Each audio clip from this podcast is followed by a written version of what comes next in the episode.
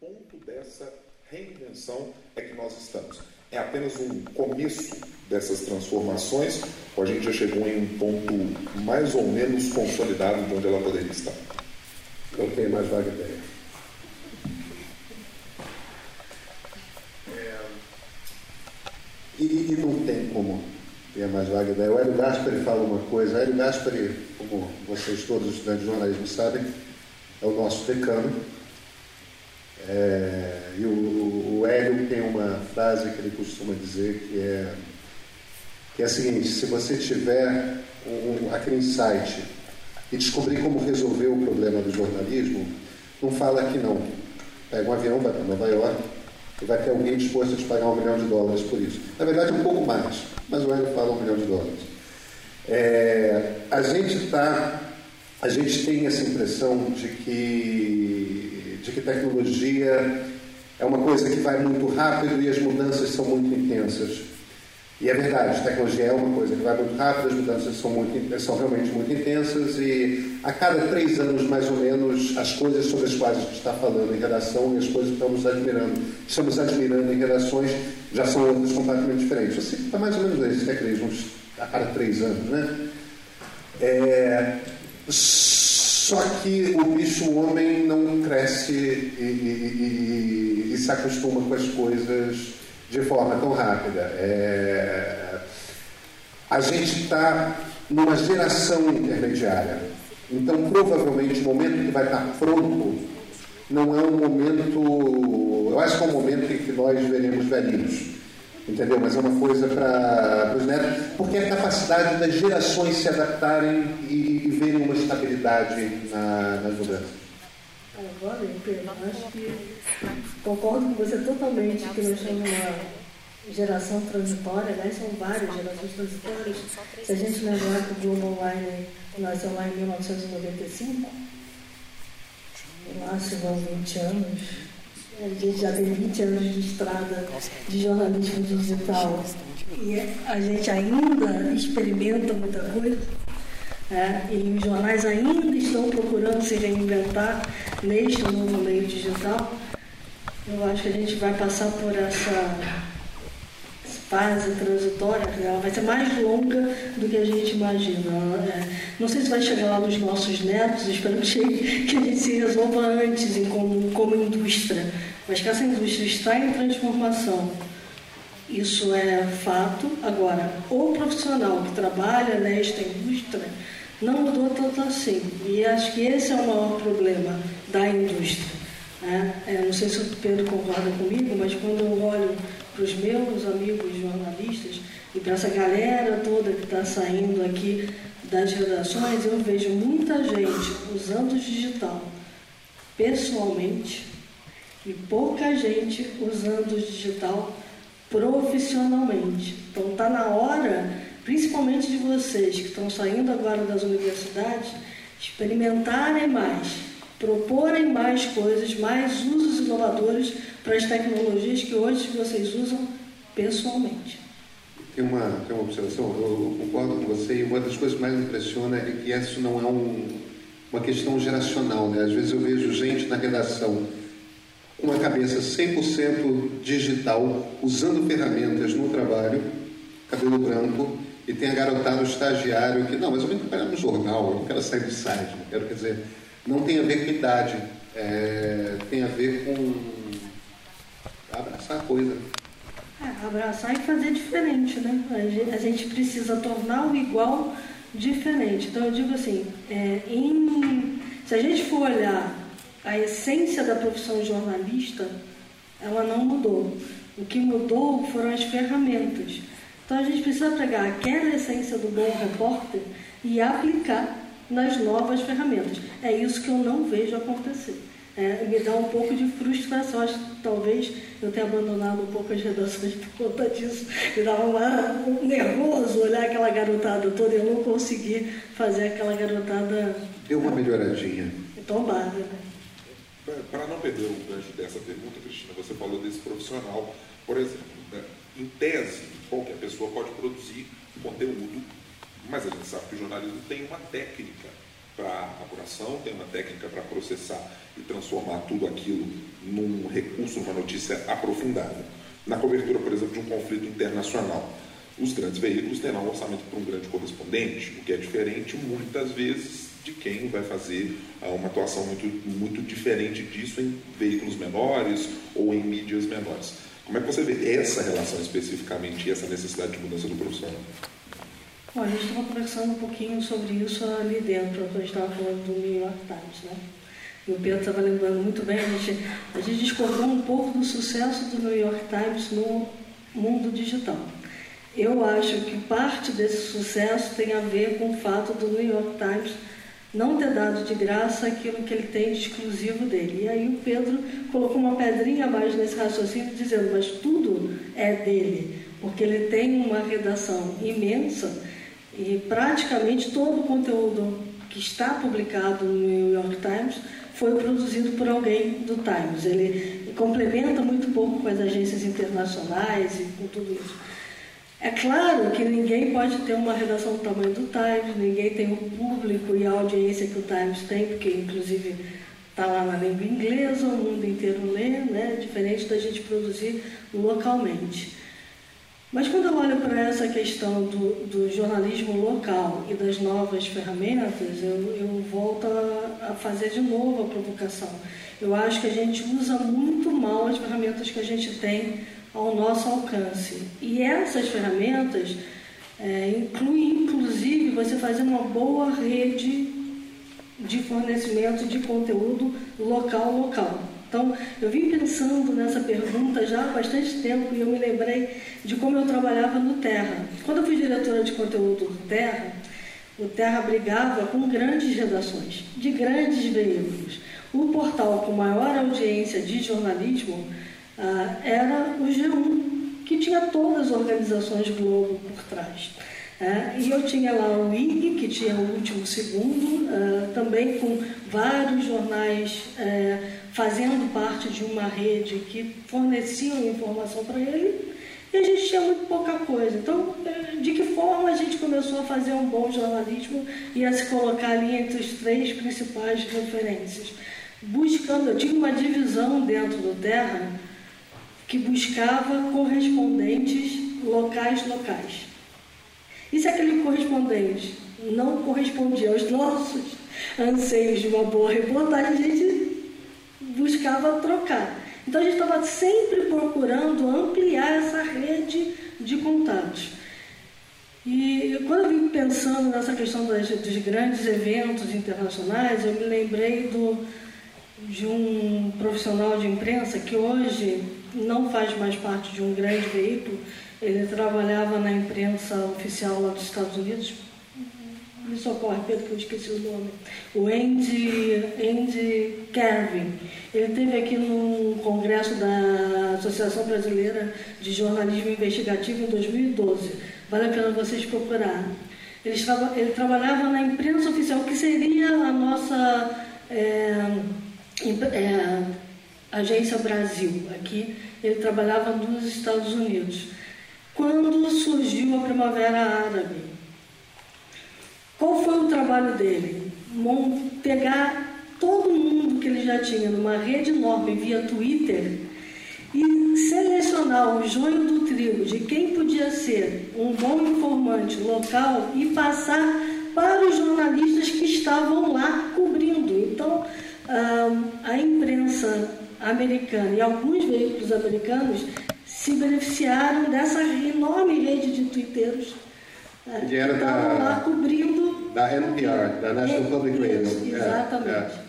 E o caso NPR. dele foi. É, realmente, é, a, a Cris tem toda a razão. O, ele montou cuidadosamente uma rede dos melhores twitteiros egípcios que falavam inglês. Isso. Então ele tinha, de certa forma, uma malha de informantes nas ruas do Cairo. É, é, é, ninguém cobriu melhor aquele negócio na internet do que, do que esse repórter. Esse repórter. E por causa disso, porque tinha essa rede. E, e era um problema de. A, a, Primavera Árabe no Egito, em particular, foi um problema de segurança para correspondentes é, internacionais muito grande. A, a CBS teve uma repórter que foi estuprada no meio da rua. É, quer dizer, não era uma. É, é, vários repórteres foram presos e, e às vezes os, os repórteres têm é, stringers, como eles chamam, né, que são ajudantes locais que ajudam com, com a língua e tudo mais. Às vezes os caras são presos pela polícia. Quer dizer, não necessariamente você ter um correspondente no local vai fazer com que você tenha melhor cobertura. Isso, e ele inclusive socorreu os correspondentes locais, porque quando os caras perdiam essa, essa figura, que era a figura que podia levar, abrir os caminhos e levar os bons é, informantes locais, ah, ele é que dizia, olha, vai encontrar o fulano em tal lugar assim, assim, para conversar sobre isso. Tem um risco nisso? Tem, mas é um risco inerente à nossa profissão, gente. A vida inteira, quando a gente está fazendo fonte, a gente confia desconfiando, né? Então, assim, checar, rechecar faz parte do nosso trabalho. É, a ferramenta, é, o digital é mais uma ferramenta para ajudar o repórter a fazer uma boa apuração. De maneira nenhuma substitui a apuração local, mas ajuda, e ajuda muito. Tá? É, vamos pegar um gancho aqui nessa coisa né, que vocês acabaram de falar do local. Se a gente pensar hoje na crise né, do jornalismo, com cortes nos, nos veículos, né, a gente sabe que para se ter uma boa apuração, ou de repente para mandar um correspondente para fora, né, é preciso que haja uma estrutura. E hoje a gente vê muito essa lógica de que qualquer pessoa pode produzir conteúdo. Né? É, vocês acham que. Qual que seria então a solução assim, dentro desta crise do jornalismo, né, dentro dessa estrutura que é demandada? Como que os veículos podem enfrentar essa essa situação, se é que, que a gente consegue responder isso de forma tranquila, né? É, meu trabalho foi tentar responder essa pergunta durante uns oito anos e, e, eu não cheguei a uma, a uma resposta ideal. Eu acho que ninguém bate no Hélio Gaspari. Se você souber a resposta, pega o avião, vai para Nova York, tem um milhão de dólares é, esperando. Agora, isso não quer dizer que não existe o que fazer. É, as grandes redações estão demitindo, é, estão diminuindo, mas essa crise é muito parecida com a crise. Eu também eu estava morando nos Estados Unidos em 2008, quando exatamente a mesma crise aconteceu. Lá nos Estados Unidos houve fechamento de jornais tudo mais. É, é a crise da indústria, sim, mas é também a crise econômica que o país está vivendo. São as duas. E com, qual percentual de uma e qual percentual de outra, não sei. A, a saída, evidentemente, é o digital. O problema é que o digital não está pronto. E o digital são vários problemas que surgem a cada ciclo de três anos. Ao mesmo tempo em que, por enquanto, o papel, a, a, televisão, o rádio ainda dão dinheiro. E é dinheiro de verdade, é dinheiro que sustenta essas operações. Quer dizer, você tem. É, é, é, é muito. A, a gestão de uma grande operação é muito uma dança constante entre trabalhar ao máximo para fazer o futuro, para treinar as pessoas, para produzir no digital com tanta qualidade quanto você produz no, no analógico, entre aspas, mas ao mesmo tempo sem perder de vista o fato de que o analógico continua precisando ter a mesma qualidade e, e tudo. O, o, grande desafio do digital hoje, e isso não era verdade há, há três, quatro anos, é um monopólio de distribuição que está se formando. E esse monopólio é um controle de principalmente três empresas: são Apple, Google e Facebook. É, por quê? Apple e Google controlam, a, é, controlam 97, 98% desses aparelhinhos aqui. É, porque ou você usa Android ou você usa iOS, um é Apple, o outro é, o outro é Google. E o Facebook, porque as pessoas, quando estão aqui dentro, estão provavelmente dentro do Facebook. Então, o, o, o que acaba acontecendo é que Essas empresas estão começando a inventar alternativas para você conseguir publicar o seu conteúdo no Facebook ou então em ferramentas próprias do Android do, da Apple e vão botar publicidade lá dentro. E aí você ganha com essa publicidade e aparentemente é um bom negócio. Você fragmenta a sua distribuição, você, o leitor não tem mais que ir no seu site. A distribuição começa a ser fragmentada, você publica aqui, você publica ali, você publica lá e você vai ganhando um dinheirinho é, em cada lugar. O problema é que se esse monopólio de distribuição se consolidar, é, todo mundo que produz jornalístico vai ficar dependente para seu sustento de três empresas sobre as quais são multinacionais, sobre as quais não tem nenhum controle. O, futuro é muito incerto e eu não sei quais são os problemas que a gente vai ter daqui a três, quatro anos. Talvez sejam outros, ou talvez seja esse problema atual arraigado. É, é meio um passo por vez, sabe? E respira fundo e vamos lá. É, hoje, na prática, o grande problema é o problema econômico. E é um problema econômico é, que não vem de agora, vem de bastante tempo. O fato é que o digital nunca trouxe a mesma rentabilidade que a mídia analógica já teve. E nessa, nesse chaveamento, nessa transição que a gente está vivendo, e o Pedro pontuou bastante o momento atual, que é um momento em que a fragmentação está cada vez maior em função das redes sociais e dos devices móveis, é, a gente se choca né, como indústria mas com essa questão de que é preciso buscar um pouquinho em cada lugar, e esse pouquinho de, em cada lugar é dividido com várias outras empresas que na verdade hoje são os nossos editores, né? Na prática, o algoritmo do Facebook é o nosso editor, o algoritmo do Google na busca é o nosso editor. Então, a gente está cada vez mais trabalhando para algoritmos que a gente conhece pouquíssimo. Né? A gente intui como ele funciona e quando a gente descobre como ele funciona e consegue fazer ele trabalhar a favor da gente, a empresa vai lá e muda. Então, assim, o Facebook faz mudanças de algoritmos diárias, diárias, sempre a favor dele, nunca a favor do usuário, embora ele diga que esteja apresentando o melhor conteúdo para você. Né? A mesma coisa o Google, né? as mudanças de conteúdo são muito intensas de, de, de, do algoritmo são muito intensos.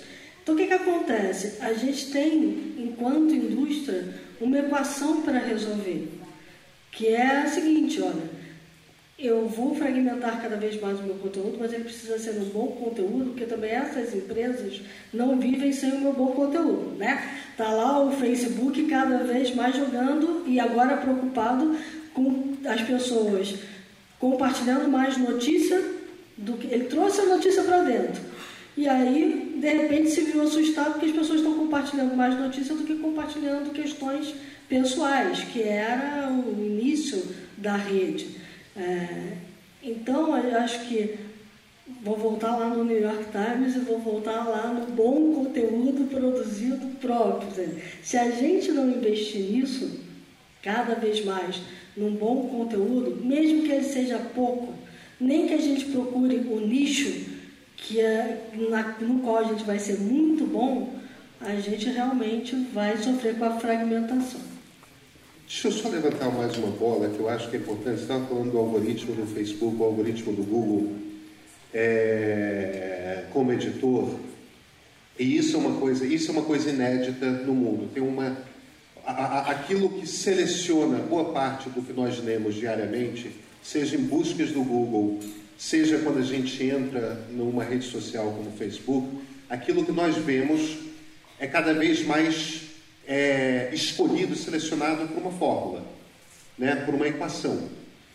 E, e qual é a intenção dessa equação? Essa equação? A intenção dessa equação não é nenhuma é, intenção escusa no sentido de que ah, estão cruelmente tentando manipular, não. Mas é uma equação feita por engenheiros. E o objetivo desses engenheiros é te manter lá dentro daquele ambiente a maior quantidade de tempo possível. Então, quando você vai fazer o, que, que o Mark Zuckerberg faz aqui quando ele vai fazer o, o, Facebook? O trabalho dele é te manter dentro do Facebook. Então, o que, que ele vai, o que, que é esse algoritmo? Esse algoritmo é, o objetivo dele é te expor cada vez mais e com mais frequência a coisas que você quer ver, a coisas que você quer ler.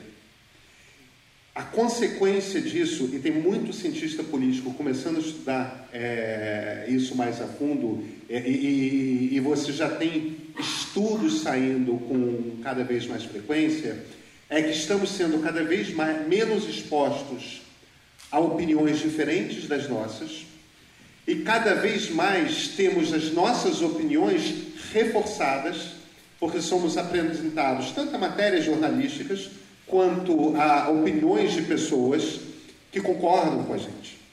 Então, o Brasil está polarizado politicamente, como eu acho que nunca aconteceu na história. Eu conheço bem a história do Brasil. Os Estados Unidos estão num nível de polarização é, política como jamais se viu. A Espanha está polarizada politicamente, Israel está polarizada politicamente. É como se o centro, é como se a centro-direita e a centro-esquerda tivessem desaparecido e o, a política toda fosse para os extremos. É como se o espaço de conversa e de negociação entre um lado e o outro tivesse desaparecido. Que é justamente a função da democracia, eh, da imprensa, que é provocar você nas suas crenças, provocar você na. Olha, aquilo que você achava, talvez não seja bem assim. Ouve aqui esses dados e, e, e pensa sobre eles. E, no entanto, não, estamos sendo cada vez mais empurrados a ler aquilo com que a gente já concorda, reforçando. Quer dizer, um dos principais, aí não o desafio econômico, mas o principal desafio da geração de vocês, como jornalistas, vai ser conseguir encontrar a maneira de romper essa máquina de polarização e de exposição apenas ao que é igual é, que toda essa máquina digital produz. Concordo. E, e, e boto mais uma questão aí. Quando a gente começou lá atrás, em 1995, uma das dúvidas era como se hierarquiza, qual é a hierarquia da informação numa página de site, né? Porque a gente só falava de site naquela época, né? Então, assim, é, e aí uma, uma das questões que se estudava muito era essa questão da diversidade, mas além da diversidade de opinião e também a diversidade de assuntos, porque quando você está numa primeira página de jornal, você tem uma diversidade enorme de assuntos. Quando você está folheando um jornal ou uma revista, a chance de você se deparar com algo que você não está buscando, não está procurando, não é do seu interesse e aquilo te interessar é muito grande. No online é diferente. No digital está cada vez mais diferente, porque a gente tende a buscar o igual. E eu, eu acho que quem me ouve aqui na rádio já me viu falar muito disso assim. Vamos buscar a diversidade. O mais bonito da internet é que ela coloca o mundo ao nosso dispor. Se a gente quiser ir buscar o diferente, a gente consegue achar o diferente. Só que a gente não busca.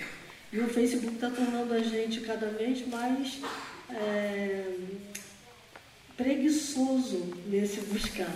Porque o interesse dele é que você fique lá e não vá lá no, no Google, né? Que a busca é uma busca interna, dentro do seu próprio universo. É, o Google pelo menos te jogava um pouquinho para fora, né? Então, é, isso, é, isso, é uma coisa que realmente concordo com o Pedro. Acho que além da questão econômica, tem a questão de, e aí vai lá, do saber usar bem as ferramentas, é, de equilibrar bem essa diversificação que o meio digital pode possibilitar, sim. Então, aí, os grandes veículos independentes para provar. A questão dos veículos independentes hoje, e é o que me preocupa um pouco, é que a grande mídia a gente sabia quem estava por trás, ou a gente sabia quem financiava, a gente sabia quem eram os grandes é, anunciantes, a gente estava vendo ali todo dia. Esses veículos independentes, muitas vezes a gente não sabe quem está por trás, e isso me causa um pouco de estranheza. A gente sabe. Ah, tá bom, capeta. Metade do mundo não sabe, a gente sabe.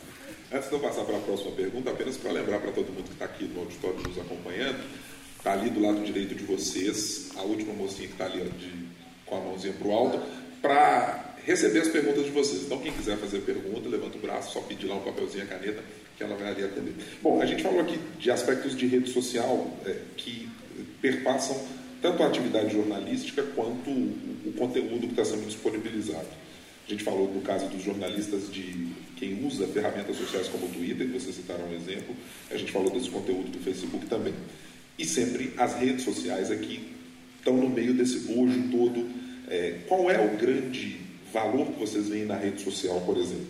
Elas foram e são agentes de transformação efetivamente? O que, que é o grande mérito, ou elas são capazes de trazer para essa discussão? E o que, que é o defeito, se a gente pudesse dizer assim, no caso dessa reinvenção do que, pelo qual o jornalismo está passando? Acho que o defeito você já falou, né? Agora você começa. Não, o defeito é, o defeito nitidamente é esse. É, é uma máquina de polarização. É uma máquina de polarização política e isso, sabe, dizer que põe em risco a, a, a democracia não é verdade. Eu, não, eu, não, acho que a democracia esteja em risco nem aqui, nos Estados Unidos, nem na Europa Ocidental, enfim. É, temos democracias sólidas, mas temos democracias nas quais o debate público ferrou. É, isso é um problema e é um problema que vai ser resolvido com o tempo, com, com a estabilidade do processo. Agora, a grande qualidade é a conversa, né? É, cara, sabe, eu estava lendo recentemente alguém, talvez a Cris tenha lido esse artigo, que às vezes a gente lê coisas é, em lugares parecidos, só para confirmar a coisa. É, mas tinha alguém fazendo uma observação, enfim, um, um, uma tese de psicologia, mas a observação fundamentalmente era, era, era a seguinte: não é verdade que estamos mais distantes, entendeu? Estamos trocando mensagens de afeto é, via WhatsApp, Facebook, é, essas coisas, com ciclos, na verdade, maiores e, e, e com muita frequência. É, então, é de fato uma, um, um, jogar de uma garrafa no oceano, é, de uma mensagem numa garrafa no oceano que traz respostas, é, traz boas energias, traz é, conversas a internet é um mar de possibilidades. É, a, a, quantidade de informação, é, entendeu? Imagina você no interior da África com celular e, e, um acesso Edge, que é aquele acesso imediatamente abaixo do Facebook, do, do, do perdão, do 3G. É, você já tem mais, mais informação do que alguém 30 anos atrás dentro da biblioteca do Congresso nos Estados Unidos. É, como é que isso não é uma força para o bem? Imagina, isso é uma força que traz um benefício imenso para a humanidade. Exato. Eu diria o seguinte, eu falo isso sempre. É, eu tive um embate, um grande embate com um grande editor, num grande veículo. Quando ele chegou para mim e disse assim, só tem lixo nessa internet. Falei, não é verdade. Você que só está seguindo quem coloca lixo na internet. Né? E a rede social trouxe isso para a gente. É, e, e, como se botasse uma lente de aumento nessa verdade dita há 20 anos atrás. Né? Rede social é quem a gente segue, a rede social é uma ferramenta. Se você tem bons contatos na vida, se você tem bons interesses, você procura seguir as pessoas certas. E a rede está ali para te colocar nas pessoas certas que pode inclusive ser a diversidade. Outro dia eu tive uma grande briga por causa de um político, uh, que eu fui dar uma olhadinha na minha rede social para ver quantas pessoas seguiam este político e disse assim, olha, eu não vou Dois terços do Brasil fez a mesma coisa. Fez a mesma coisa, exatamente, exatamente. Eu olhei para o político assim, eu não vou, não vou bloquear nenhum dos meus amigos aqui por seguirem tal pessoa. Mas eu gostaria de pedir para os meus amigos que repensassem se deveriam continuar seguindo ou não, porque eu sei que muitos de vocês seguem por mera curiosidade. Olha, o debate na minha rede começou uma coisa assim enlouquecedora a ponto de uma amiga chegar perto de mim e dizer assim, Cristina, não faz isso, pelo amor de Deus. Eu falei, não, eu faço sim. Ela falou, mas você sabe usar a rede social, as outras pessoas não sabem. Eu falei, mas o meu trabalho é ensinar as pessoas a usarem, ou não é? Né? Eu estou lá falando todo dia na CBN, mais ou menos para dizer assim, olha, acho que a melhor forma de usar é desta forma, né? E aí eu falei assim, por que, que você, em vez de seguir, não bota ele numa lista? Você não está emprestando o seu capital social para ele, você não está lá avalizando o que ele está dizendo e, ao mesmo tempo, você está vendo tudo que ele está fazendo. É o que eu faço, gente. Quem entrar na minha página vai ver algumas listas que são públicas. Eu tenho muitas listas que são privadas, onde tem pessoas que eu sigo, que eu não gostaria de dizer que eu sigo, mas que é minha obrigação como jornalista acompanhar a cabeça, o pensamento, é, é, o comportamento. Né? Essa é a nossa obrigação como jornalista, é olhar para a sociedade e acompanhar determinados movimentos que a gente identifica. Para isso, você tem N ferramentas, e aí eu acho que o mais bonito da rede social e o que ela traz de melhor para a gente é a facilidade de encontrar essas ferramentas, de usar bem essas ferramentas. Vocês vão lembrar aqui a minha primeira provocação que foi: a gente está usando errado. A maior parte das pessoas que eu conheço está usando errado. E isso não quer dizer que eu esteja usando certo, não. Eu também cometo muitos erros, muitos. Eu também revejo muitas coisas que eu faço no online. Mas talvez por estar lá já há 20 anos, eu tenho alguns caguetes assim do que, que eu vou fazer, do que, que eu não vou fazer. Isso aqui eu acho que eu não devo, isso aqui eu acho que eu devo, né? É, a única coisa que eu digo para você, e, e, eu fiquei muito feliz de ouvir o Pedro um pouquinho lá fora, a gente estava conversando, e eu estava dizendo o seguinte, Pedro, eu acho que a gente está num momento da história do país da história do mundo onde aquela fragmentação enorme de conteúdo, aquele tempo real, aquela pílulazinha, aquela coisa piscando, pá, pá, pá, pá, pá, pá, pá, passou. Não é mais isso que as pessoas querem. As pessoas querem textos profundos, longos. Eu estava lendo hoje uma matéria, é, depois entrei no meu Twitter, deluca, arroba deluca, eu publiquei hoje, eu retuitei na verdade uma matéria é, do Newman Lab, falando assim: boa notícia para os publishers. As pessoas estão lendo textos longos no celular. Quer dizer que todo mundo vai fazer isso? Não, não quer dizer. Quer dizer que todo texto de vocês tem que ser longo? Não, também não. Mas quando você tem alguma coisa a dizer, e essa coisa a dizer precisa ser colocada num contexto, não tenham medo de fazer o texto longo. Porque a gente está no momento onde as pessoas estão buscando isso. E aí o Pedro me disse a frase cabal que eu vou trazer aqui. Eu estou experimentando publicar uns textos longos neste lugar, neste lugar, neste lugar. Qual é a palavra-chave aí? Experimentando. Eu me lembro que quando o Jeff Bezos assumiu uh, o Washington Post, a primeira coisa que ele falou lá foi: vamos fazer muitas experiências. A segunda coisa que ele falou, falou no início desse ano, em janeiro. Tenham paciência para os profissionais do post que estavam cobrando dele, assim, mas nada aconteceu. Se falou muito de você assumir isso aqui lá em 2012, foi 2012, não foi? 2012, acho que já é 2013. Se falou muito disso e nada aconteceu. O que, que a gente vai fazer aqui? Tenham paciência e vamos experimentar. A gente precisa experimentar sempre. E o experimentar não tem nenhuma ferramenta melhor do que o mundo online para experimentar.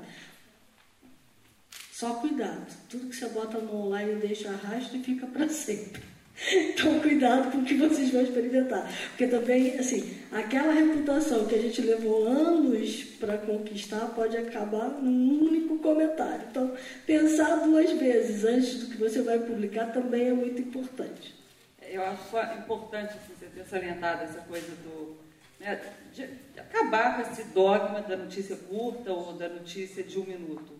Hoje é muito comum, por exemplo, em sala de aula, eu vejo alunos lendo textos acadêmicos no celular sem o menor problema. Né? É, pegando esse gancho aí do, do post, né? essa, essa compra aí do, que o Jeff Bezos fez do, do jornal em, em 2013, foi uma transação milionária, e todo mundo apostando exatamente nessa história né, que uma empresa de tecnologia poderia sim né, trazer uma grande novidade para o mercado jornalístico. Você acha que é, isso ainda vai acontecer? Vocês acreditam nisso? Assim, que, né, que a Amazon, com a, com a cultura dele. Eu diferente... acho, mas é, é, é eu, eu, eu, o que eu acho, e, e é um bocado que está por trás do Tenham Paciência do Bezos, é, tenho quase certeza que a Cris vai concordar comigo nesse ponto. É, às vezes a cabeça de engenheiro do Vale do Silício, no caso ele é Seattle, mas quase lá. É, às vezes essa cabeça de engenheiro do, de alta tecnologia podia é, ser melhorada com um pouco de cabeça de jornalista, mas tem o contrário também. A maneira como você pensa uma ferramenta de tecnologia não é por grandes incrementos e grandes revoluções, é por pequenos incrementos devagar e sempre. Quer dizer, é aquele constante analisar de como que o público está usando no celular, está usando no, no, no, na tela do computador, como é que varia, o que, que lê mais, o que, que lê menos. Aquilo vai produzindo ao longo do tempo uma massa de dados e é essa massa de dados que vai gerando pequenos insights e pequenas transformações e pequenas mudanças. Isso funciona na maneira como você apresenta a publicidade, isso funciona na maneira como você, no tamanho do título, isso funciona. É tudo. Tudo são pequenos detalhes que vão sendo customizados lentamente. Agora, é, se a gente está falando de uma transformação contínua por pequenos incrementos, o impacto é um impacto que não é um impacto que a gente perceba, porque está mudando sempre e muito pouco cada vez. E é ao longo do arco de vários anos que essas pequenas mudanças contínuas em pequenos incrementos começam a produzir diferença. Tecnologia é um exercício de paciência até que comece a funcionar. Concordo. E, e eu vou dar uma viajada aqui um pouquinho. Até porque nesse exercício de paciência é, que ele pede, eu vejo muito, está muito na moda a gente falar dos robôs. Né? Todo mundo aqui já ouviu que o Facebook está trazendo inteligência artificial e robô. O Google está investindo em, em inteligência artificial o robô que eu estou falando são aqueles pequenos programinhas que vão automatizar determinadas tarefas uh, que hoje uh, a gente leva algum tempo para fazer e eles vão simplificar para a gente. Tem anos e anos que eu ouço falar em metadados, né, na web semântica, né, em uma série de questões que ainda não explodiram. São esses pequenos incrementos que o Pedro está falando. E dentro desses pequenos incrementos, eu estou vendo a profissão de jornalismo mudar, mas não para pior.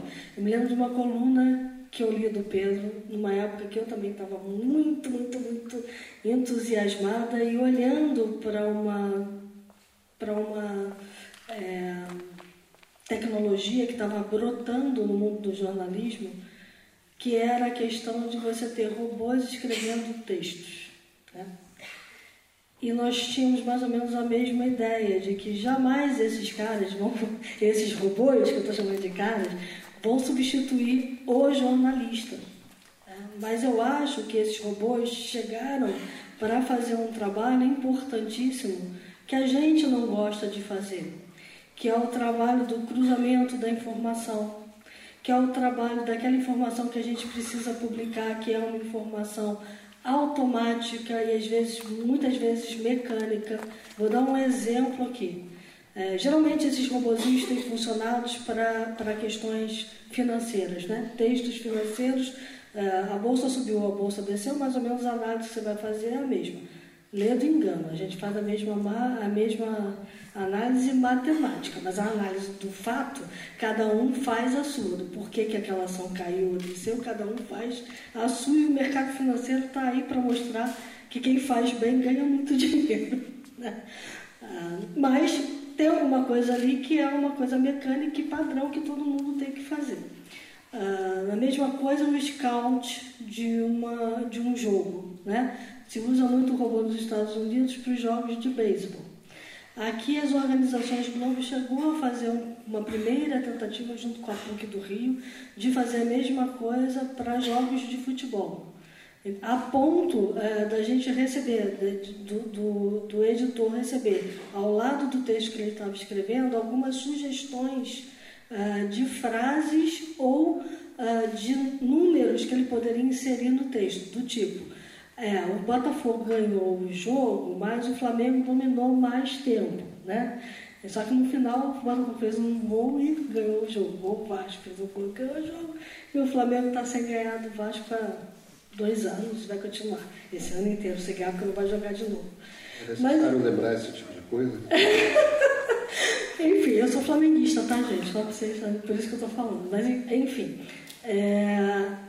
Então, acho que os robôs vêm para ajudar o jornalista no trabalho deles. Eu me lembro que quando eu comecei a, a cobrir tecnologia, isso lá nos idos de 1980, eu tinha uma amiga que era editora de é, uma publicação chamava Micromundo, a publicação.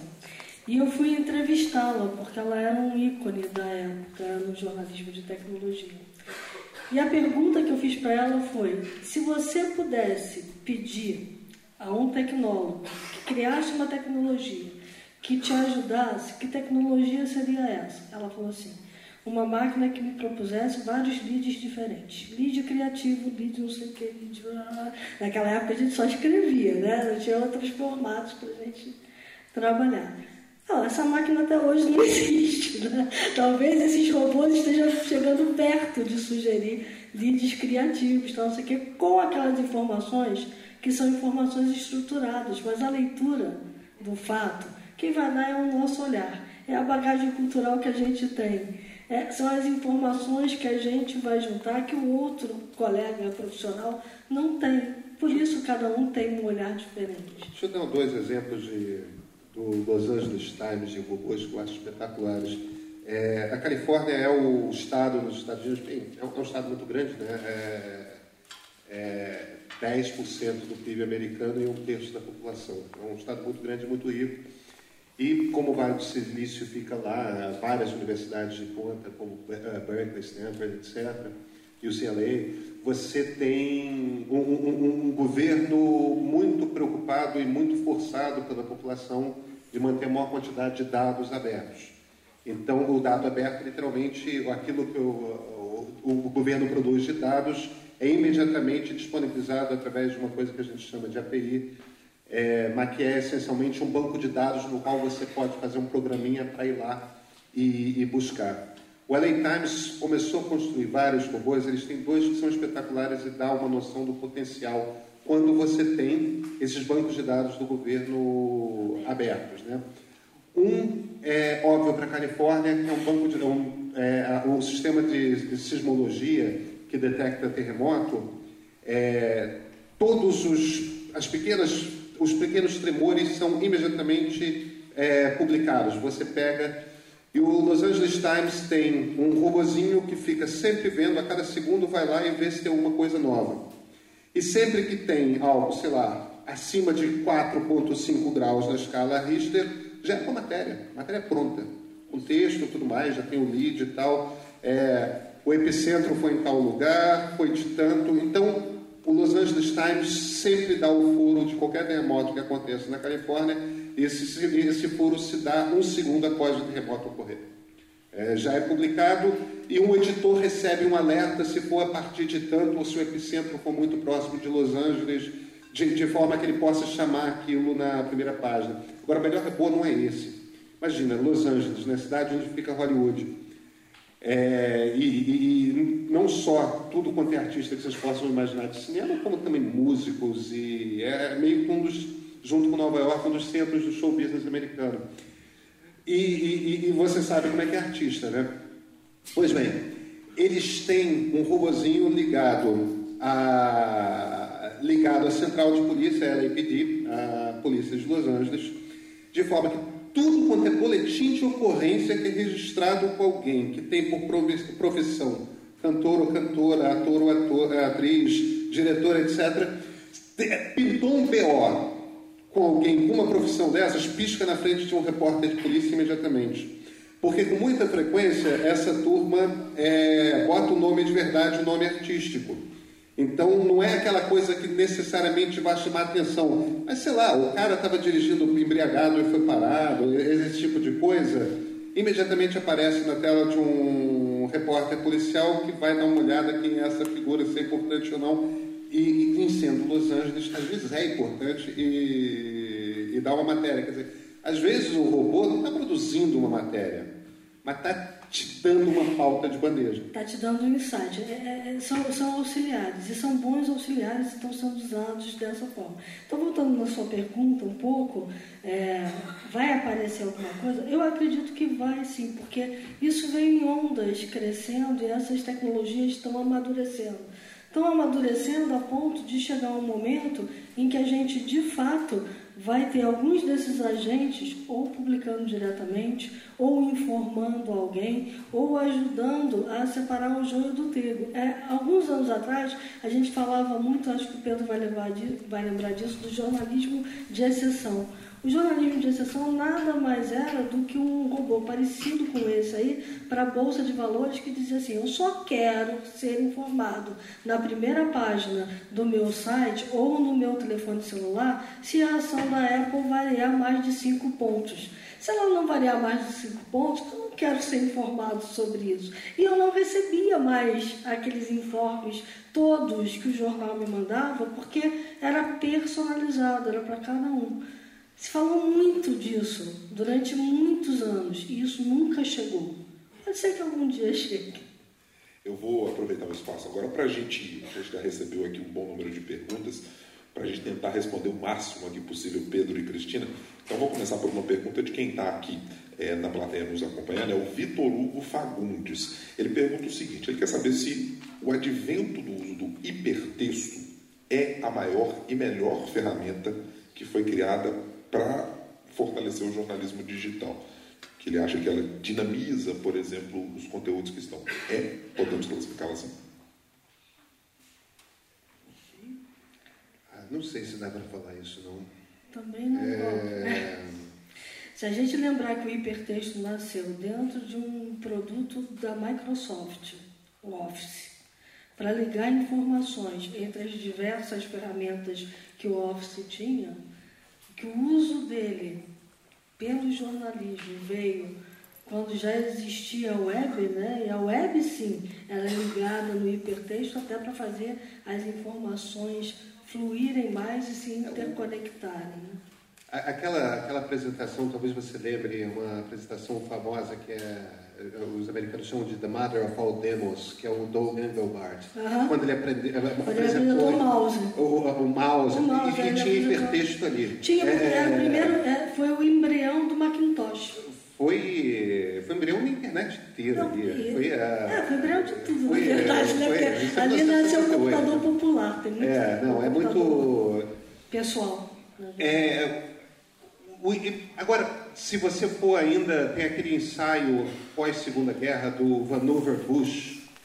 É, você lembra desse, desse cara? É um cara saiu na Atlantic 1947, 1948. Ele já explicava, é, ele já falava de alguma coisa, é, ele já descrevia uma coisa teórica que era essencialmente hipertexto.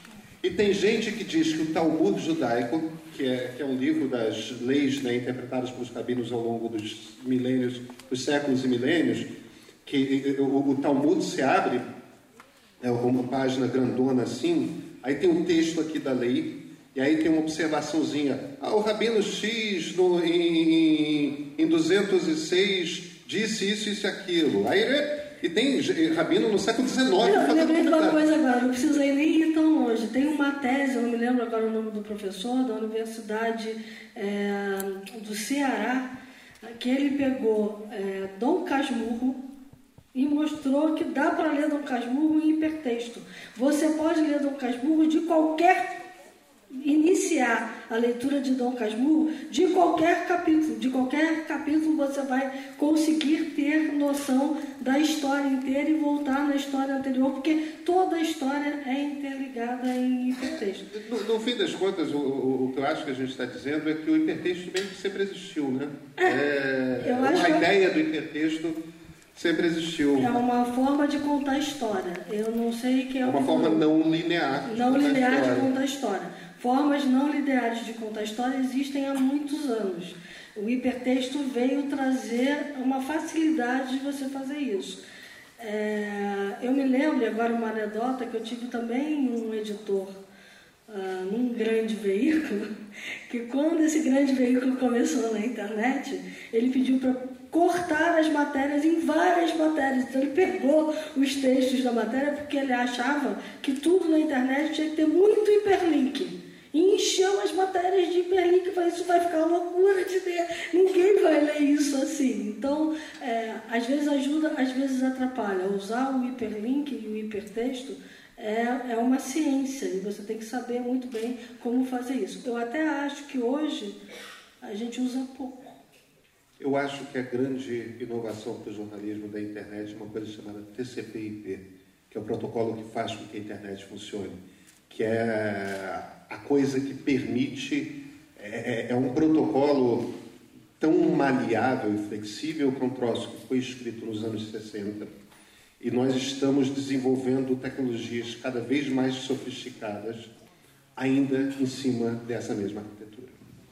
Que fez tudo ficar distribuído, foi ela, não foi o hipertexto. Uma pergunta também rápida, já que a gente está no ambiente acadêmico, especialmente do César Augusto Alves. Ele pergunta o seguinte: em relação à formação acadêmica, até onde essa preocupação tem sido de uma forma unilateral para a formação do jornalista e não ligada também ao empreendedorismo por parte do próprio jornalista? Falta essa formação do jornalista para se formar como um empreendedor, entendendo a notícia de um modelo novo?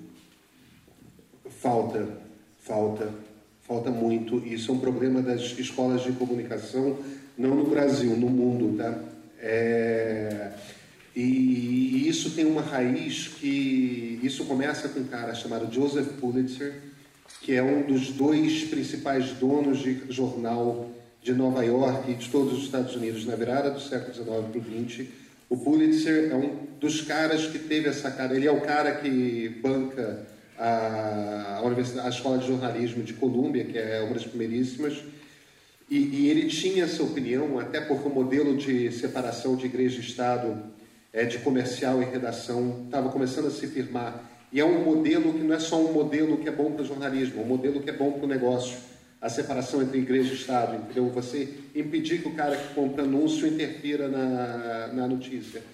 É, essa ideologia da separação da igreja e Estado, que é a ideologia é, sobre a qual nós nos formamos e sobre a qual é, vocês todos estão se formando ainda, é, é uma ideologia que produziu o melhor jornalismo que o mundo já conheceu, mas que levou a, a, a alguns cacoetes. E um dos cacoetes é jornalista não tem que pensar em dinheiro. Jornalista não tem que pensar em como que o negócio se sustenta então, os jornalistas com muita frequência chegam num jornal sem ter mais vaga ideia sequer de como é que aquele negócio funciona, mesmo que ele não tenha que tocar naquilo. como é que meu salário aparece? E, entendeu? Como é que o patrão ganha dinheiro e. E num momento em que os modelos de negócio estão meio que em xeque, eu acho que vai acontecer, entendeu? Já tem vários indícios de modelos de negócio que funcionam. Mas num, modelo, num ambiente em que modelos de negócio estão em xeque, se o jornalista é, tem até preconceito com o negócio, é, com como que esse dinheiro é feito, ele não contribui para imaginar qual é a solução do jornalismo. E a pior coisa que pode acontecer para o jornalismo é o modelo de negócio ser resolvido sem o input das preocupações que aquele jornalista tem. Concordo. E, e, eu diria o seguinte, acho que empreendedorismo é bom para todo mundo. É algo que devia estar em todos os cursos, não só no curso de jornalismo. Né? Saber, é, saber montar um negócio, saber pensar com a cabeça de quem vai criar alguma coisa é, que vai dar emprego, que vai sustentar muita gente, é algo que a gente aqui no Brasil não tem. E eu venho de uma família em que pai, avô, acho que tem três gerações de funcionários públicos. Quando eu disse que eu ia para a iniciativa privada ser jornalista, quase todo mundo caiu para trás. Você está louca que você vai ser jornalista, né? Vai ser funcionário do Banco do Brasil, minha filha, da Petrobras, não sei. Acho que hoje eu não seria mais de nenhuma dessas, dessas empresas mesmo. Mas, uh, de fato, é, falta em todos os cursos essa noção do empreendedorismo. E eu concordo muito com o Pedro, porque é, quando a gente começou online, eu venho de uma geração que começou a fazer online que não tinha dinheiro. Os veículos não ajudavam a gente. Nós éramos aqueles bandos de loucos que estávamos lá, não estavam trancados numa salinha, fazendo um troço que um dia ia ser o futuro desta indústria, mas que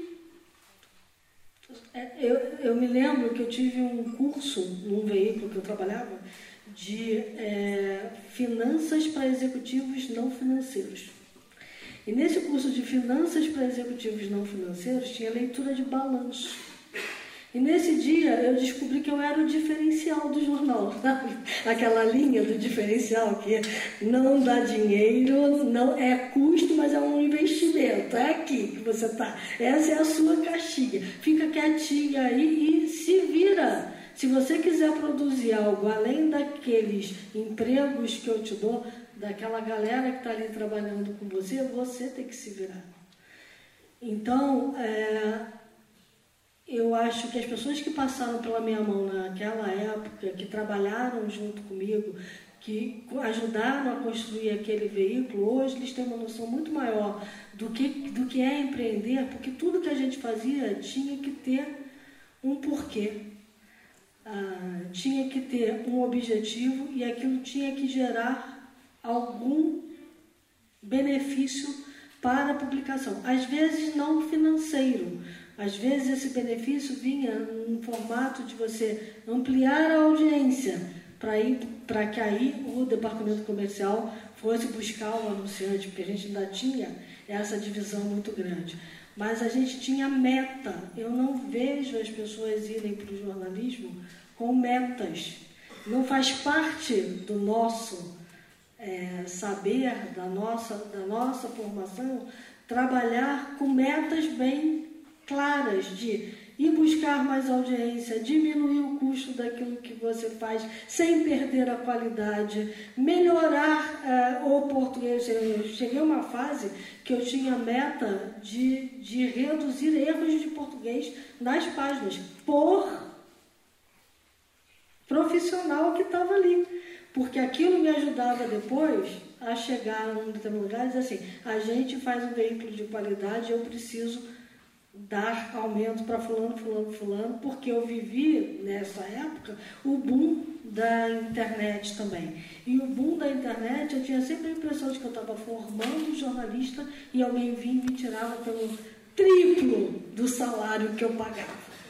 Às vezes o quádruplo do salário que eu pagava. Né? Então, assim, é, era difícil, porque eu formava, formava, formava e alguém tirava. Então, também, eu vi você dizer ali, demitir muita gente, eu não vou te dizer, assim, eu só posso dizer que foram três centenas, e desde esse dia, das três centenas de profissionais que trabalhavam comigo, que eu tive que demitir, porque a bolha estourou, eu jurei que eu não faria mais isso. Eu não, não quero mais isso para mim. Esse se eu não for ter mais. Então eu sempre tive que lidar muito com essa questão do empreendedorismo e acho que eu não aprendi. Aprendi na marra algumas coisas, é um aprendizado que eu gostaria de ter de fato.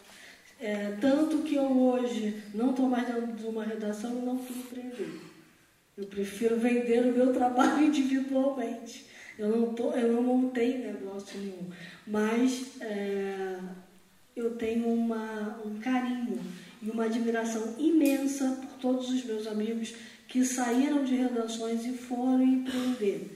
E foram dar a cara a tapa e foram entender como é que essa indústria funcionava. Eu acho que cada vez mais a gente precisa disso e precisa olhando não do ponto de vista, eu me lembro que quando eu me formei, as pessoas diziam assim, mas em que redação você vai trabalhar? Você também foi assim, né? É, só tinha redação para a gente trabalhar. É, quando eu me formei também estavam surgindo as grandes é, empresas de comunicação, televisão. Tinha a TV Manchete no Rio, levando metade das pessoas formadas na PUC Rio. Né? É, então todo mundo queria trabalhar numa televisão. É, hoje, quando eu olho para vocês aqui, eu vejo um mundo tão grande de possibilidades que o digital abre de novas, novos postos de trabalho, novas formas de aplicar o saber jornalístico, o Pedro já falou algumas aqui, que não estão dentro da redação de um grande veículo, embora todo mundo queira ser a próxima Miriam Leitão, o próximo Hélio Gaspar, o próximo. Né? É, eu sei disso, né? Também um dia quis ser o próximo, nem me lembro quem, mas hoje. Por quê? Porque a minha vida mudou tanto que hoje olho para trás e vejo os grandes jornalistas que eu admirei na minha época e vi que os que foram mais longe se reinventaram. E é isso que a gente precisa fazer todo dia, se reinventar. Quero agradecer muito a presença aqui no Teatro da PUC ao Pedro Dória, à professora Viviane Maia, também aqui a Cristina De Luca. Esse foi o seminário que a gente trouxe sobre a reinvenção do jornalismo digital, que você pode acompanhar pelo site da CBN, também pela página do Facebook. A gente agradece, claro, a sua participação aqui no auditório, também pelo site da CBN.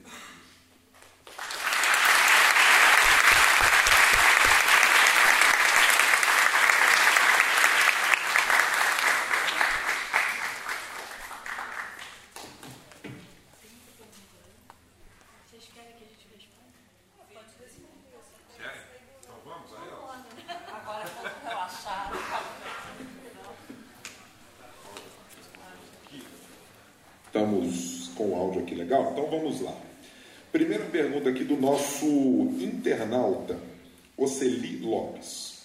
O seguinte, ele pergunta, como lidar... Por que a gente não joga para as perguntas dos estudantes? Não. Até porque os internautas já não estão mais aqui, certo? É verdade, é verdade, Pedro. Bom, tens, razão. Vamos para a pergunta aqui, então, que está aqui no, no Fernando Sapone. Ele pergunta aqui, quando, a partir da criação das redes sociais, até uma perspectiva que a gente trouxe aqui, na opinião dele, elas se tornaram algo negativo. No ponto de vista dos entrevistados, Cristina e Pedro, qual é o erro que o usuário comete, por exemplo, em classificar as redes como negativas? Eu, não acho que as redes sejam é, negativas per se. É, elas são o que elas são. Elas são uma máquina de te manter lá dentro. E elas fazem isso te dando bala o tempo todo. Se você pega uma criança de 6, 7 anos, é, e se você ficar dando bala, ela não quer outra vida. Agora você sabe o que é ruim para ela. Né? É, no fim das contas, é, isso um, um bocado uma marca do tempo, e percebe que a gente está falando de, de estudos acadêmicos tudo mais. Não dá para fazer isso ciência, não dá para afirmar categoricamente ah, a polarização política que é um fenômeno que tem 10, 15 anos de idade no, no, nas democracias ocidentais. É, a responsabilidade dessa polarização política é cada vez mais exacerbada nas redes sociais. Há fortes indícios de que seja. Mas, a partir do momento que você está alerta para isso, a partir do momento que você faz um trabalho que o cidadão dirigente deveria fazer, que é buscar ser desafiado na, nas suas ideias, esse troço resolve. E você pode continuar usando o Facebook à vontade. Entendeu? Não é nada que você precisa, não, o Facebook é um mal, etc. Não, não é.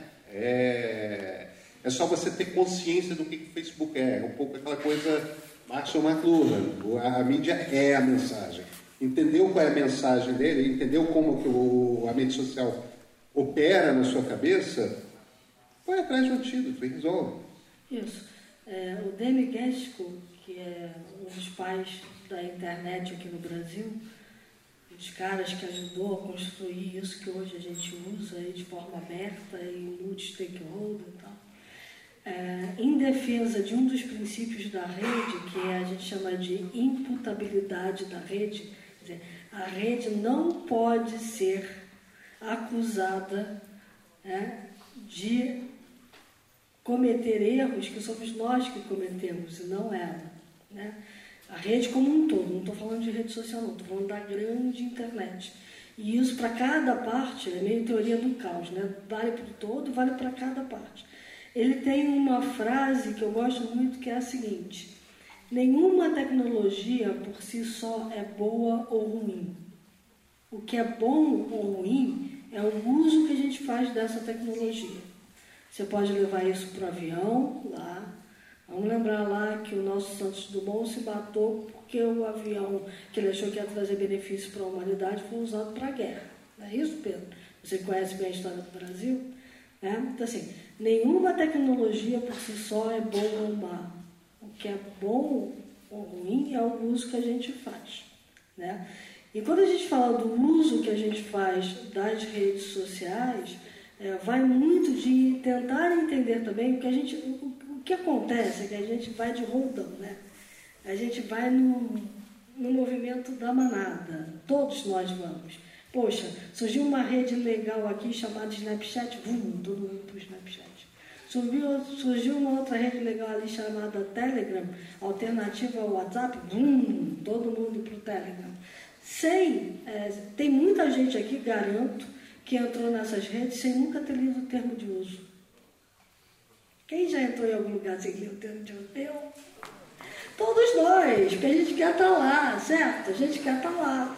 Mas uma vez que a gente está lá, é bom a gente aprender como é que aquele troço funciona para tentar fazer um bom uso daquele troço que está lá. Nem que seja para fazer um bom uso profissional também. E aí é que eu me pego muito.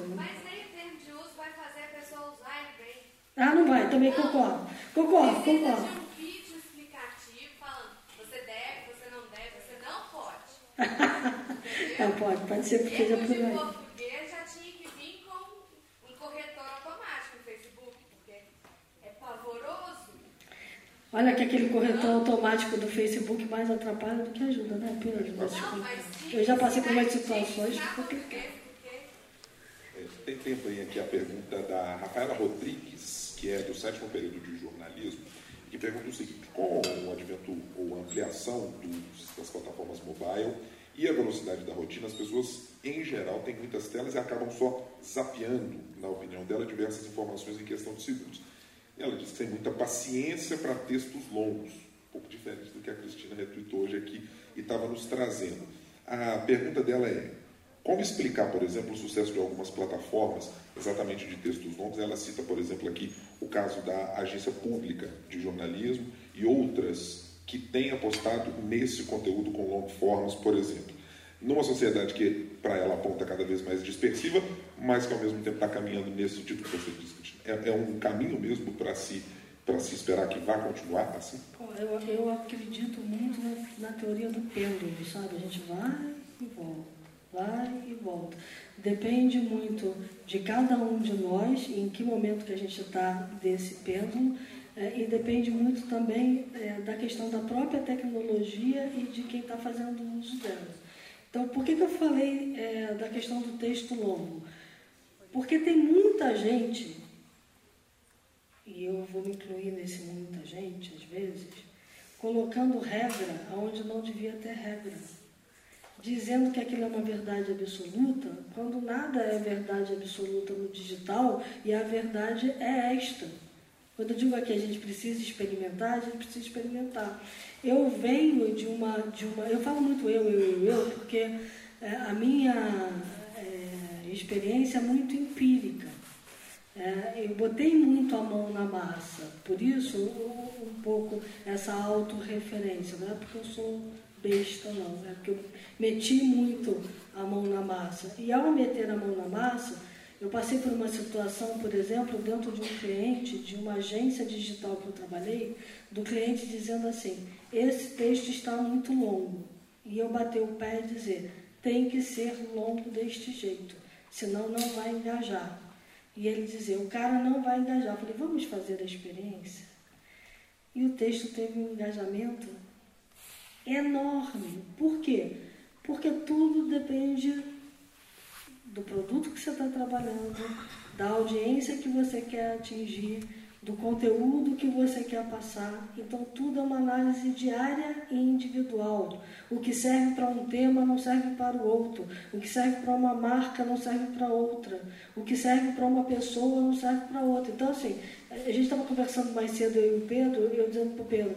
Pedro, eu estou vendo experiências de podcast que as pessoas estão paradas para ouvir podcast por duas, três horas para se aprofundar em temas essas mesmas pessoas que estão zapeando de uma tela para outra. Chega uma hora que elas precisam parar para ouvir alguma coisa que vai colocar em ordem aquela. Deixa eu, só, deixa eu só fazer também uma observação que eu acho que é importante, que é o seguinte, olha, o, o auge, o pico de circulação de jornais no Brasil é, foi em final dos anos 90, dos anos 1990, que foi em tempo dos jornais anabolizados, né? Você juntava 10 fichinhas em abas ou de panelas, fitas VHS e tal. E nessa época, o, o Dia do Rio era o maior jornal do Brasil, tinha uma tiragem de um milhão, o Globo estava encostando ali em um milhão, foi quando Super Notícias aqui em BH é, pintou, se eu não me engano, a, a Folha, o Jornal do Brasil estava com 600 mil, já meio capenga tudo mais. No, no fim das contas, se você juntasse, isso é um pico, que é quando a classe C começou a surgir, que é quando a classe média ascendente começou a surgir, isso infelizmente não foi no, nos anos Lula, mas e, e, e, um dos primeiros símbolos de status, tipo, vir para a classe média foi botar um jornal é, debaixo do braço. Foi quando os jornais populares começaram a, a ganhar força e deixar de ser aquele jornal que só tem crime e, e, e mulher pelada. É, passaram a ser jornais mais dedicados a finanças pessoais, é, muita coisa para funcionário público, para aposentado, tudo mais. Era uma fórmula. Muito tudo também, né? Como, é? O que fazer para isso, aumentar isso, a renda. Isso, isso, isso, isso. Era uma economia muito aquele universo. Mas enfim, esse momento entre ali 97 e 99 é o pico da situação de jornais no Brasil. Nessa época, você chegou a vender diariamente algo como 6, 7 milhões de jornais. A população do Brasil era, nessa época, de 190 milhões de pessoas. Então, essa coisa do, ah, mas as pessoas não leem texto longo, olha, sempre foi nicho. Sempre foi nicho, sempre foi uma parcela pequena da população. E, e, e esses jornais, para atingir esses, esses super faziam. Eu, eu trabalhei em jornal popular nessa época, é, faziam textos pequenininhos, é, justamente porque, enfim, era um leitor que estava sendo apresentado a jornal, tal, era uma coisa um pouco diferente. É, texto longo sempre foi nicho. Texto longo sempre foi um, para um tipo de público em particular. Agora, do ponto de vista do negócio, isso não é necessariamente ruim, porque esse público costuma também ser um público mais bem formado e até por ser mais bem formado, um público de maior renda. Então, é, é um público que valoriza é, acesso a esse texto de maior profundidade, mas valoriza a aquisição continuada de conhecimento. Quer dizer, dá para fazer negócio em cima disso e dá para produzir, portanto, bom jornalismo em cima disso. Vocês falaram. É, é, é para aproveitar esse gancho de nichos que o Pedro citou, da pergunta aqui da Cecília Boren, perdoe aqui se não for essa exatamente a pronúncia, Cecília. É, ela reporta aqui a questão de nichos, dizendo o seguinte: quando se lida com nichos no meio digital, boa parte desse conteúdo produzido é de fã para fã, na avaliação dela. Quais são as vantagens de se produzir conteúdos muito direcionados para esses nichos, de fã para fã? Ela diz, inclusive trabalhar com alguma coisa com a qual somos fãs, por exemplo. E quais são as expectativas de crescimento nesse mercado, exatamente para esses nichos e subnichos que ela está citando aqui? É, de fã para fã é mais uma vez aquilo que o Pedro falou, né? De você estar tá falando exatamente para quem pensa como você. Funciona, tem muita gente que está fazendo isso. Agora, é bacana você ver que na verdade a maior audiência vê quando você desafia o fã, né? E você toma uma posição diferente daquela que ele está esperando. É... Eu trabalho numa vertical, uma vertical de tecnologia. Tem muito fã né? Fã da Apple, fã do Linux, fã, sei lá, tem fã, fã, às vezes tem fã da Samsung. Sabe o que é, é gostoso de ver os comentários? É muito bacana ver os comentários de fã brigando com fã. Mas a gente, enquanto veículo, se a gente quer fazer um bom jornalismo, a gente não pode ser um fã da marca. A gente não. Deixa o fã se degladiar lá, mesmo que você esteja fazendo nicho de fã para fã. Porque o, o teu papel ali é desafiar o cara, é mostrar para o cara assim, eu amo game, mas talvez aquele game que eu ame não seja o melhor game para eu ter ou tenha problemas, ou esteja cheio de bugs, ou esteja, sei lá, tem algum momento que eu tenho que botar a mão na ferida. Algum momento eu vou botar. Se eu vou desagradar o fã, é algo que faz parte, né, Pedro? Eu fiz uma, uma pós, uma coisa parecida com uma pós numa universidade americana, é, com um grupo grande de jornalistas americanos. Uma das coisas que mais me impressionou, e depois eu parei para pensar, nossa, é óbvio, jornalista americano não vota. Voto nos Estados Unidos não é obrigatório. Se você cobre política nos Estados Unidos, você não vota. Isso não é uma determinação legal, isso não é uma determinação do veículo qual você trabalha, isso não é uma determinação de nada. O problema é o seguinte: no momento que você escolhe um candidato, mesmo que você não queira, mesmo que você se policie, você já começa a ter um empenho emocional, você começa a torcer, esse troço já está mexendo no seu trabalho. É... E, e, esse é o pior ponto do fã, né? Quando você torce por um time político. E, e essa é a lição mais importante que um jornalista tem de ter na cabeça. Essa, é, é isso que, no fim das contas, te difere como jornalista. Você não torce. Se você trabalha pessoalmente com um determinado tipo de assunto naquele universo, você não torce.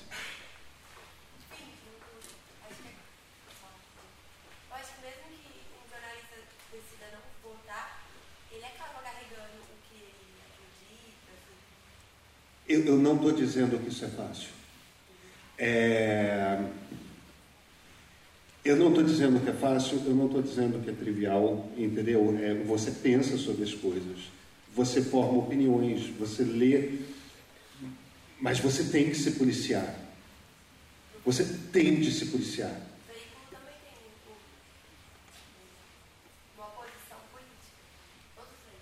É, num, num, num, grande veículo você tem, eu não diria é, uma posição política. Os, os, jornais brasileiros não têm o, o hábito. É só o Estadão que faz o, o endorsement. É, agora, quando você vai, por exemplo, para veículos americanos ou, ou, ou, veículos britânicos que têm a cultura da qual eu gosto, diga-se, tá? de tomar é, um partido numa eleição, você, vê, você é capaz de ver um New York Times apoiando numa eleição um candidato republicano e em outra eleição um candidato democrata.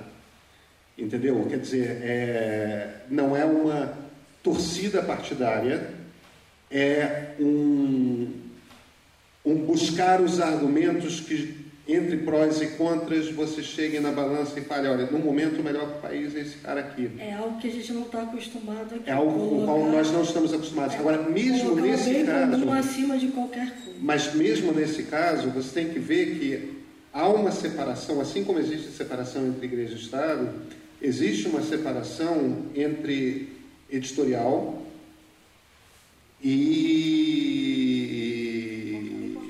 e, e a reportagem, e o noticiário.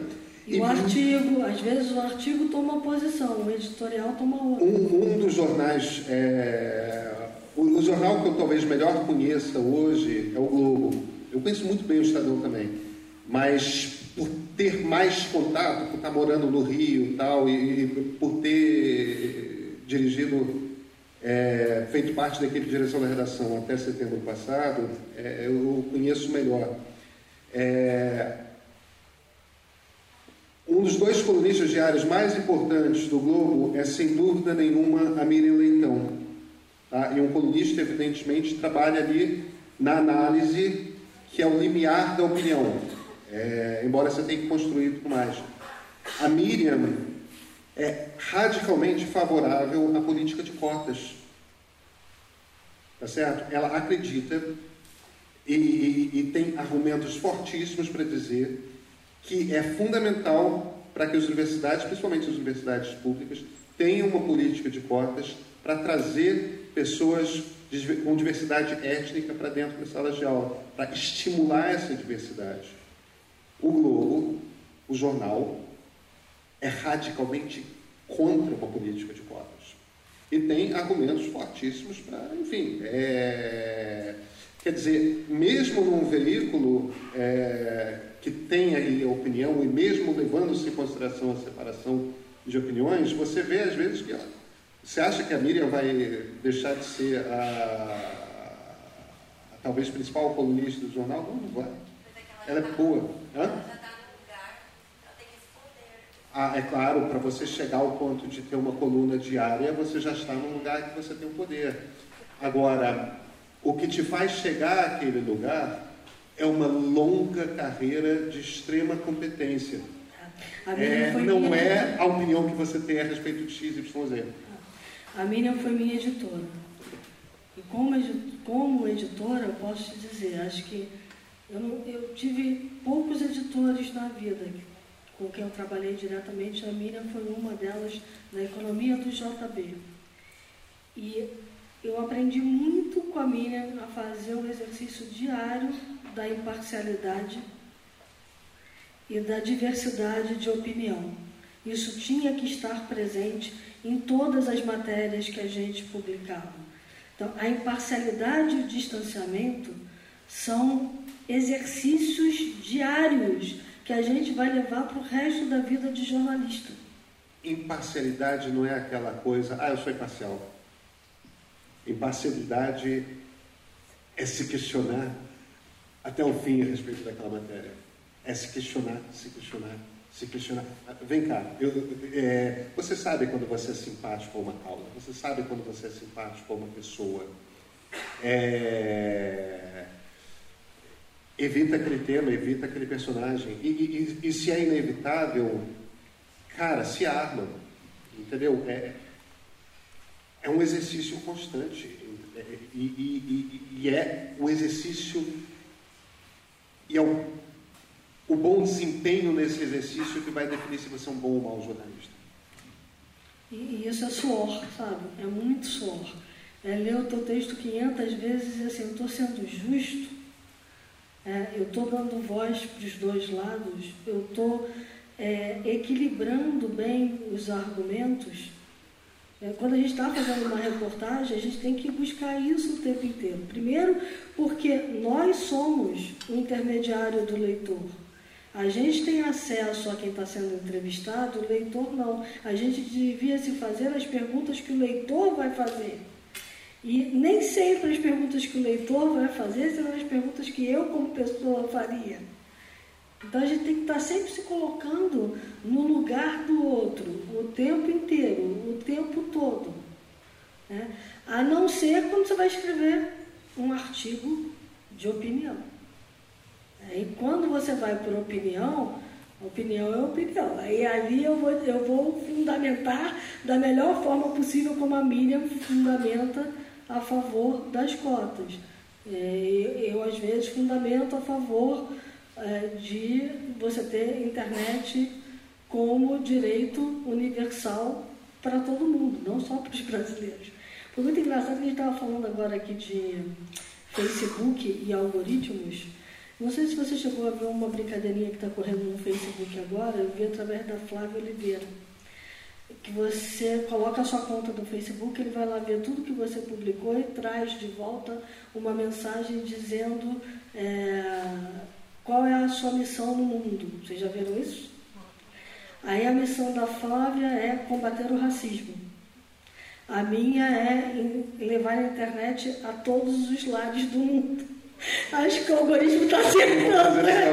Mas enfim. Ele está lá pegando opiniões. Faz a sua, Pedro, a gente ver onde vai dar. Olha como o algoritmo. Eu não quero descobrir que eu tenho uma missão no mundo novo. Pergunta aqui também é, do Lucas Franco, que é estagiário de jornalismo, e pergunta o seguinte: O jornalismo passa por uma transição que pode-se dizer obrigatória, no caso do que a gente está falando de digital, para manutenção da profissão de jornalista. É preciso passar e se adaptar a esse processo para se manter como jornalista para o futuro.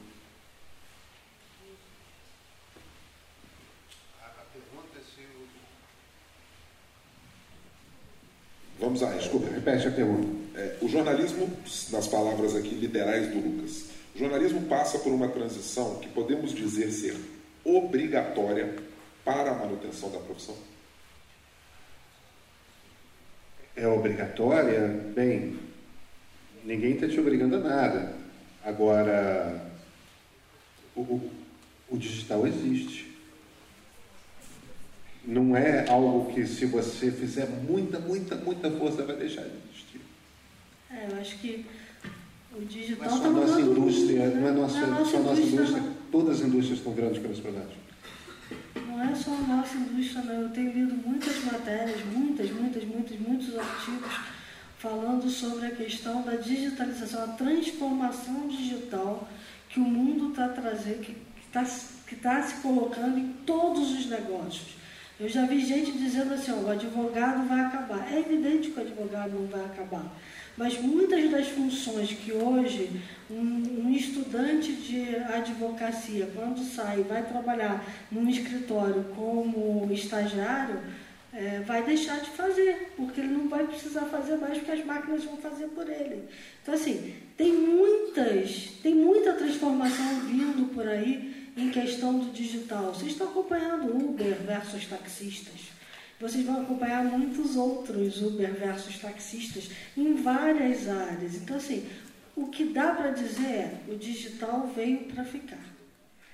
É, o digital é um outro mundo, é uma nova forma de olhar para aquilo que a gente faz. É. E o que, que ele faz? Ele amplifica tudo aquilo que a gente já tem. De novo, né? vou trazer aquela frase. Não há, a tecnologia não é boa ou má. Ou que é boa ou ruim é o uso que a gente faz dela. O digital é a mesma coisa, o digital está aí.